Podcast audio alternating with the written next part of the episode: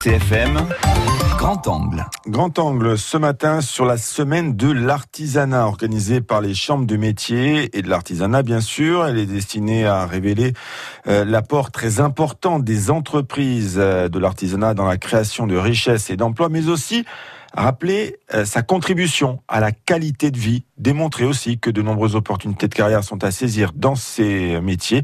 Reportage sur cette semaine de l'artisanat, Pierre-Yves Pietri. Le constat est là, à Marseille, les navires de croisière polluent quatre fois plus que tous les véhicules qui circulent en ville. Principale raison, la mauvaise qualité du fioul. Alors, dont les teneurs Nous retrouvons le sujet de Marie-Christine Loriol sur euh, la pollution des navires en Méditerranée. Nous devrions retrouver un sujet signé Pierre-Yves Pietri sur la semaine de l'artisanat. Elle est consacrée à différents métiers, je le disais, contribution à la qualité de vie également, des opportunités de carrière sont à saisir dans ces différents métiers.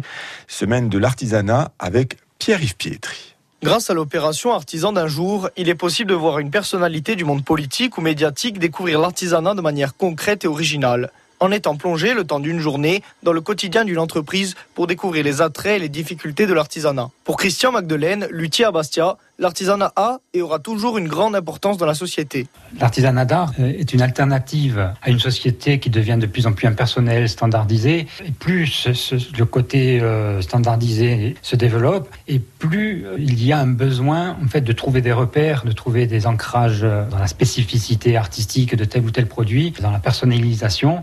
Et donc on est là pour répondre à cette, à cette demande, à cette attente d'une clientèle qui, qui aura toujours besoin de nous. 15 000 entreprises pour 40 000 emplois. C'est ce que représente l'artisanat en Corse, à savoir 97% des entreprises insulaires. Le président de la Chambre des métiers de l'artisanat en Corse, Jean-Charles Martinelli, est lui-même boucher depuis 35 ans. Il s'adresse aux parents dont les enfants envisageraient de devenir artisans à leur tour. Aujourd'hui, je leur dirais, n'hésitez pas, si vos enfants euh, veulent faire euh, euh, une activité artisanale, encouragez-les. C'est des métiers où on peut se mettre en valeur. C'est un secteur d'activité qui embauche.